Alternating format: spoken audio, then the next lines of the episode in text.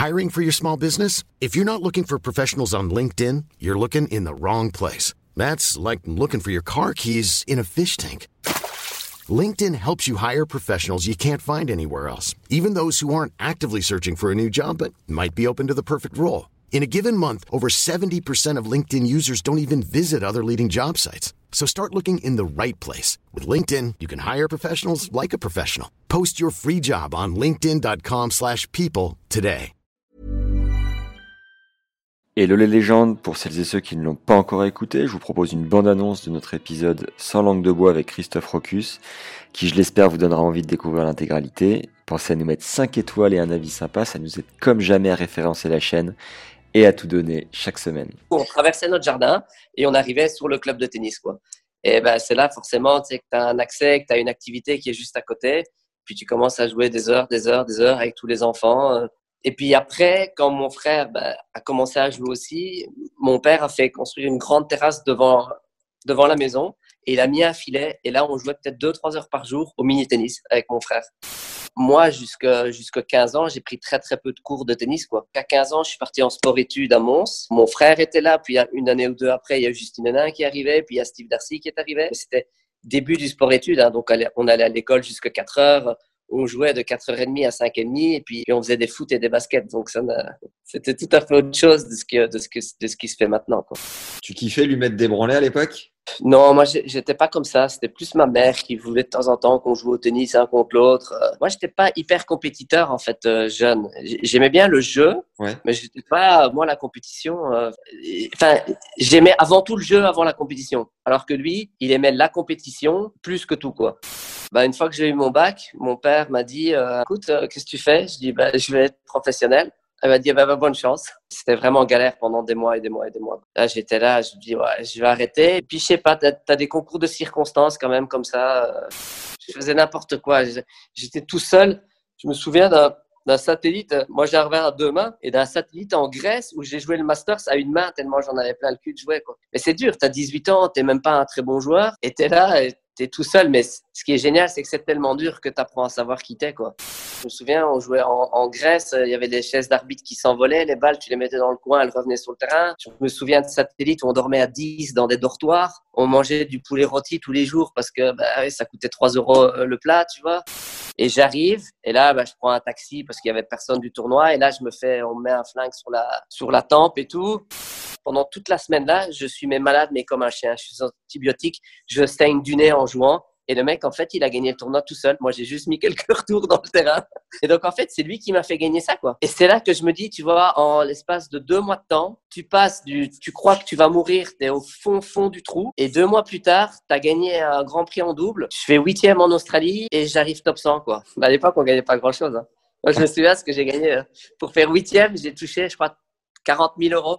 Mais c'est ce que Voilà. tu touches au premier tour maintenant. Et je perds, mais un match, mais euh, nullissime.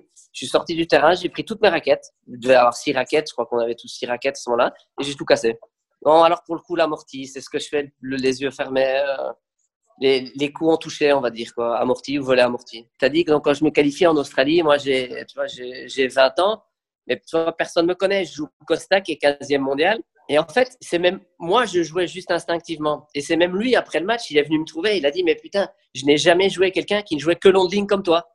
Quand t'es petit, t'es petit depuis que t'es tout petit. c'est complètement con, mais, mais c'est ça. Donc, j'étais presque un des premiers à, à arriver top 100 en Wallonie, tu vois. Un pionnier. Mon frère, il a eu du mal, euh, il a eu du mal quatre mois, quoi. Et puis, dans la même année, et ça, c'est rarissime aussi, il a gagné Futur, Challenger, Grand Prix. Donc, il a commencé l'année probablement 800 et il a fini l'année top 1, quoi. Incroyable. Ouais, c'est réservé ouais, presque, presque au génie, ça, tu vois.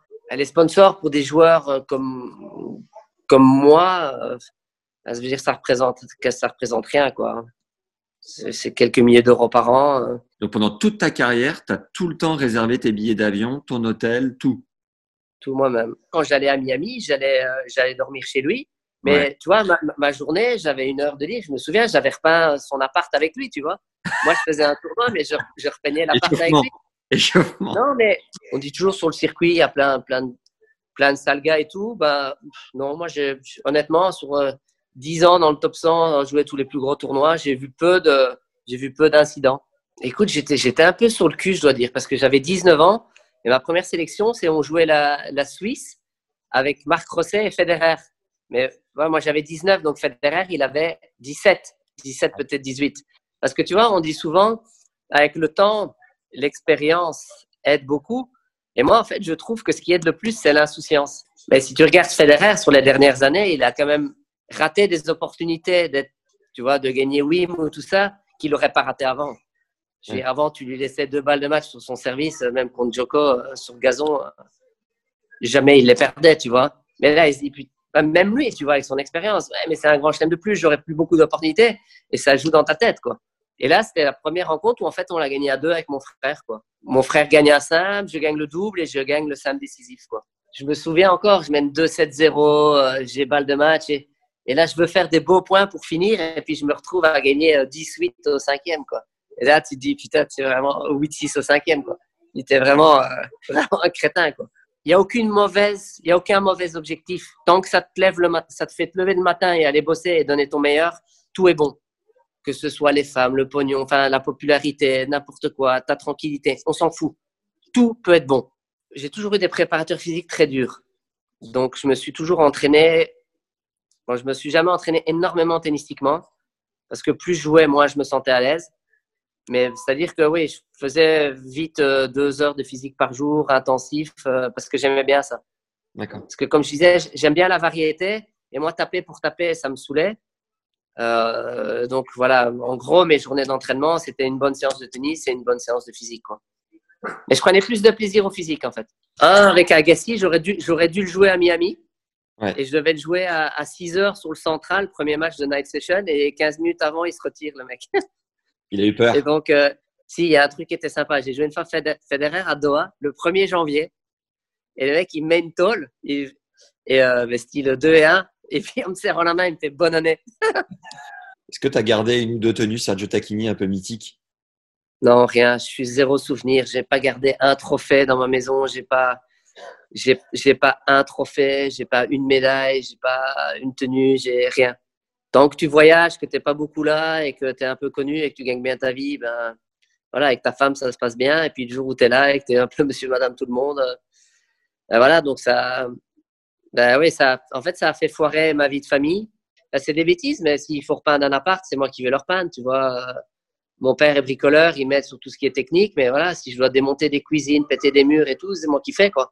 Mais ouais, je me souviens, ouais, je me souviens d'un concert en Suisse. Euh, mais c'est de nouveau, le, gars, on le connaît pas, quoi. Mais j'étais là, c'était à l'époque où tu avais le droit de fumer un peu d'air, mais tu vois, il n'y avait pas les contrôles. Donc, tu étais là dehors, le mec qui jouait de la guitare tout seul et moi, je, je fumais un pétard avec une copine.